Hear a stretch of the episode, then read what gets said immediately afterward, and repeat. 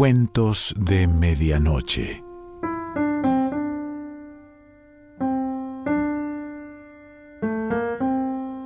El cuento de hoy se titula No lo haga y pertenece a Edgar Keret.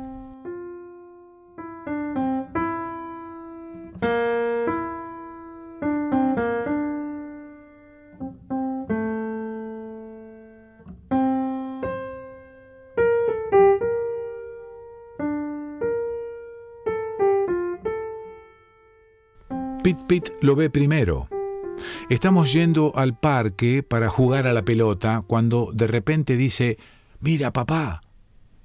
Tiene la cabeza echada hacia atrás y los ojos, que entrecierra hasta convertirlos en un par de rendijas, miran algo por encima de mí y antes y que me dé tiempo a empezar a imaginarme una nave espacial extraterrestre o un piano que esté a punto de caernos en la cabeza, tengo la firme corazonada de que aquí está pasando algo muy grave. Pit, pit. Cuando me vuelvo hacia donde mira él, solo veo un edificio feo de cuatro plantas, que recubierto de un grueso estucado y de aparatos de aire acondicionado, dirías que padece una enfermedad en la piel. El sol, posado justo en lo alto del edificio, me deslumbra un poco, y antes de que haya conseguido mejorar el ángulo de visión, le oigo decir a Pit Pit, quiere volar. Es entonces cuando distingo la silueta de un hombre con una camisa blanca de pie subido al muro que rodea la azotea y mirando hacia abajo, directamente hacia mí y oigo a Pit Pit susurrar a mi espalda, es un superhéroe. Pero en vez de responderle, le grito al hombre, no lo haga. El hombre se limita a mirarme fijamente, así que le vuelvo a gritar, no lo haga, por favor, sea lo que sea lo que le haya hecho subir ahí, seguro que le parece que no tiene solución, pero sí la tiene. Si ahora salta, se irá con la sensación de que no había otra salida, y ese será el último recuerdo que le quede de esta vida. Ni la familia, ni el amor, solo recordará la derrota. Mientras que si se queda, le juro, por lo que más quiera, que todo el dolor y la desesperación que ahora siente empezarán a desaparecer y de aquí a unos años todo lo que le quedará de eso será una divertida anécdota que le contará a la gente tomándose unas cervezas, la historia de cómo un día usted quiso saltar de la azotea de un edificio y un hombre que había abajo le gritó que... ¿Qué? me grita de vuelta el hombre señalándose la oreja. No me oye, según parece por el ruido de la calle, o puede que no sea por el ruido, porque yo he oído perfectamente su qué. A lo mejor es que no oye bien, que tiene problemas de oído. Pit Pit, que ahora me abraza la cintura sin conseguir rodeármela al completo, como si yo fuera un gigantesco baobab, le grita al hombre, ¿Tiene usted poderes sobrenaturales? Y el hombre vuelve a señalarse el oído, como si no consiguiera oírnos, y grita Estoy harto, basta, no aguanto más. Pit Pit entonces le vuelve a gritar, como si estuvieran manteniendo la conversación más natural del mundo. Vuele ya de una vez. Venga, vuele.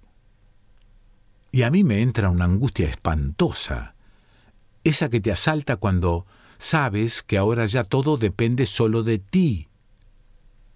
Me pasa mucho en el trabajo y con la familia también, aunque menos. Como entonces, cuando estábamos yendo a Sasne y se me bloquearon las ruedas al ir a frenar.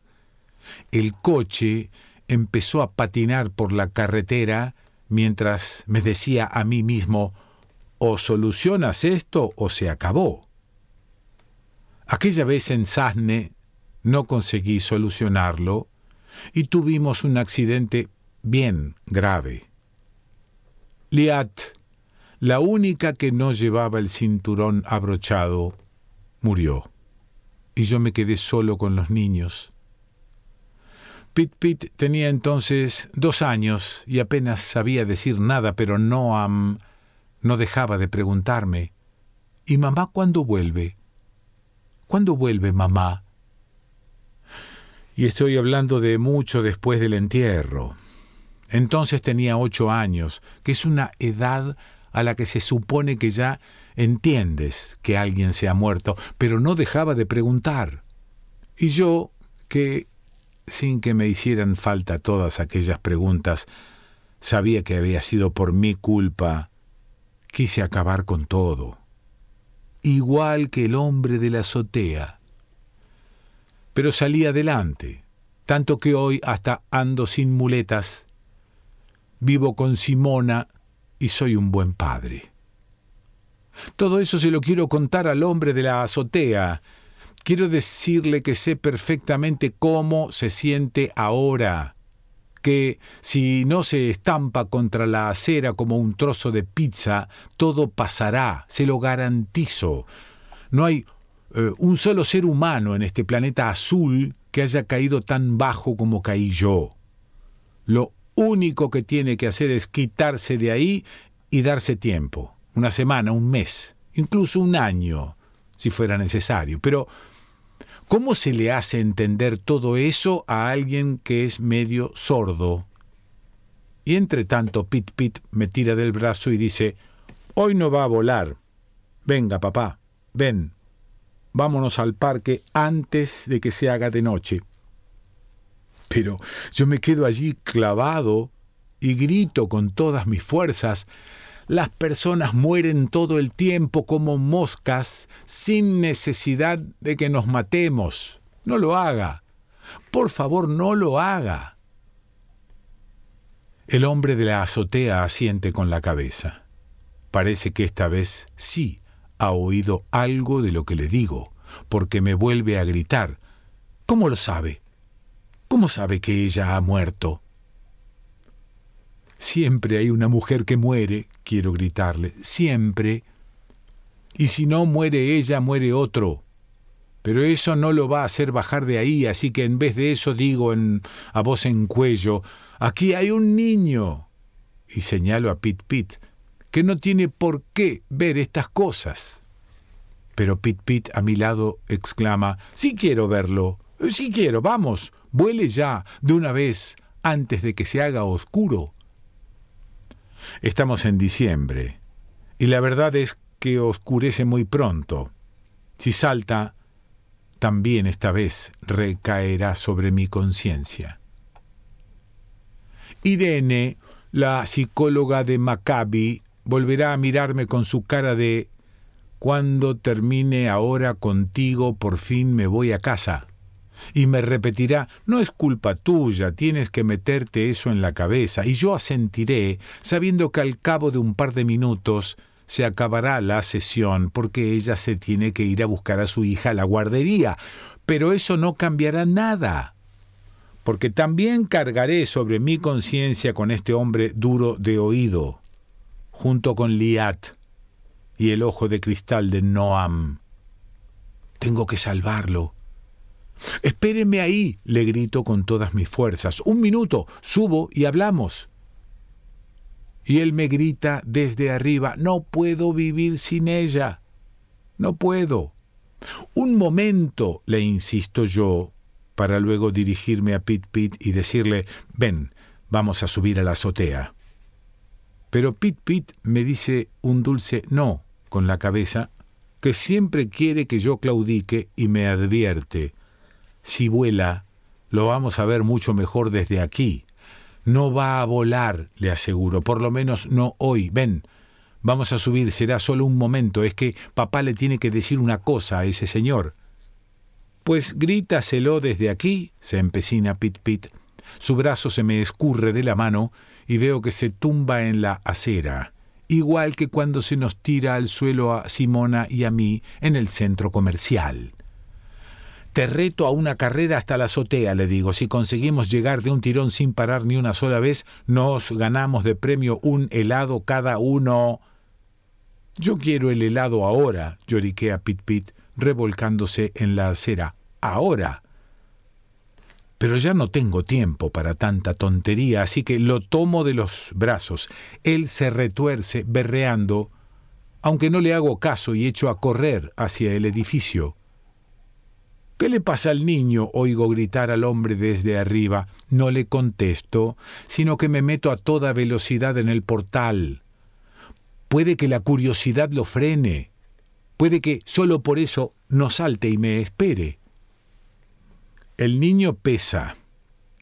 Es dificilísimo subir todas esas escaleras con un niño de cinco años y medio en brazos, y en especial tratándose de un niño que no quiere subir. Al llegar al tercer piso me quedo sin aliento. Una vecina pelirroja, gorda, abre la puerta solo una rendija y me pregunta a quién busco, porque según parece ha oído los gritos de Pit Pit, pero no le hago ni caso y sigo subiendo las escaleras, aun suponiendo que le hubiera querido decir algo, tampoco habría podido porque me falta el aire. Arriba no vive nadie, me grita, solo está la azotea. Al decir azotea, se le quiebra la voz chillona que tiene y entonces Pit Pit grita, bañado en lágrimas, Ahora, quiero el helado ahora. Al llegar arriba, me encuentro sin ninguna mano libre para abrir la puerta acordeón que se supone que lleva a la azotea, porque tengo las manos llenas de pit pit que no deja de patalear, así que le doy una patada con todas mis fuerzas y se abre. La azotea está vacía.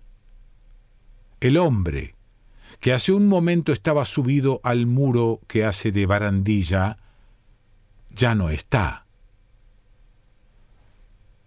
No nos ha esperado.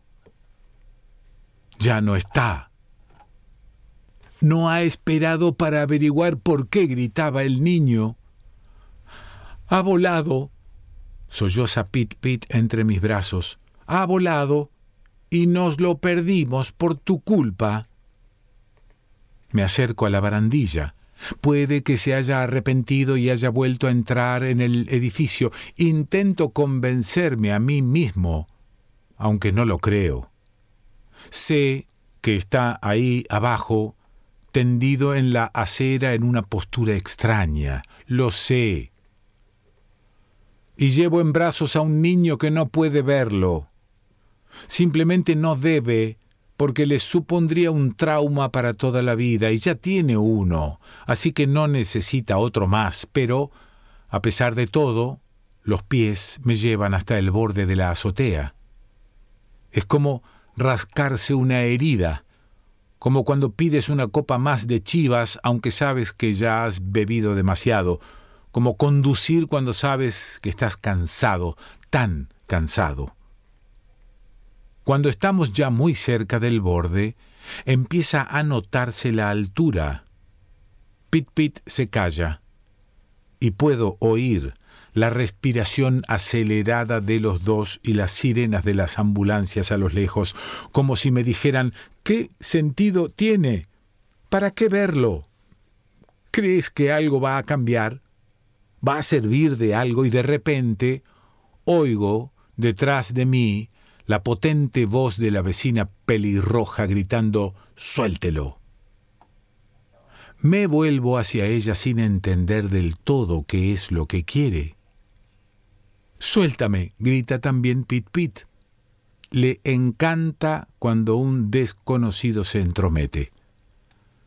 No es más que un niño, sigue hablando la pelirroja, y al instante la voz se le quiebra y ablanda. Está al borde de las lágrimas. El ulular de las sirenas se acerca cada vez más y la pelirroja empieza a avanzar hacia mí. Sé que usted está sufriendo, me dice. Sé que todo es muy difícil, lo sé, créame. Su voz denota un dolor tan profundo que hasta Pit Pit deja de retorcerse y la mira hipnotizado. Míreme a mí, susurra la pelirroja. Estoy gorda y sola. Yo también tuve un hijo.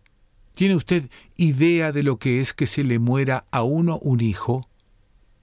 ¿Pero se da usted cuenta de lo que va a hacer? Pit Pit sigue en mis brazos y se abraza a mí con fuerza. Mire qué niño más dulce, continúa ella, tan cerca ya de nosotros, que estirando su gordezuela mano le acaricia el pelo a Pit Pit.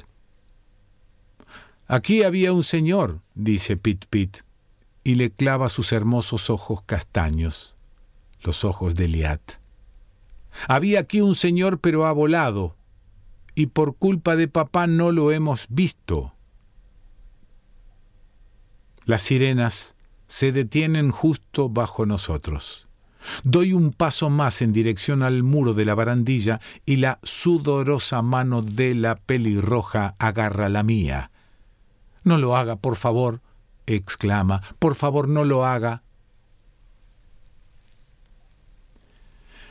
Le compro a Pit Pit una bola de vainilla en vasito de plástico.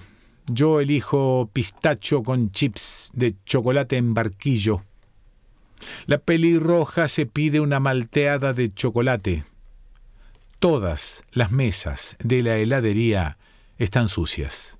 Así que limpio una para nosotros con una servilleta. Pit Pit se empeña en probar la malteada y ella le da un poco.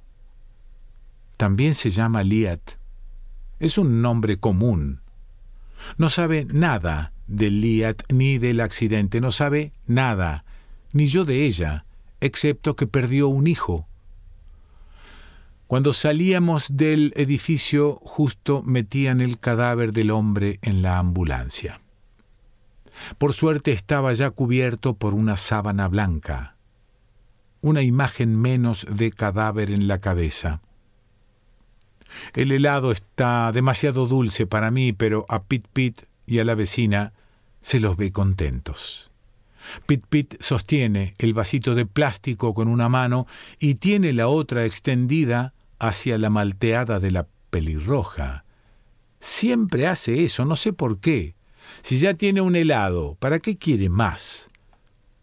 Abro la boca para decírselo, pero la pelirroja me hace señas de que no pasa nada y le da el vaso casi vacío de su malteada. Su hijo está muerto. Mi mujer está muerta. El hombre de la azotea está muerto. Mire qué ricura, susurra, cuando Pit Pit se esfuerza por sorber por el popote la última gota de la malteada de ella. La verdad es que es una ricura de niño.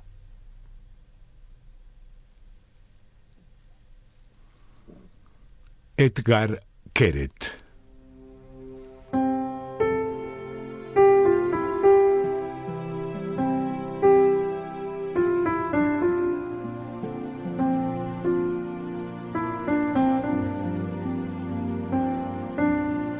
Cuentos de Medianoche.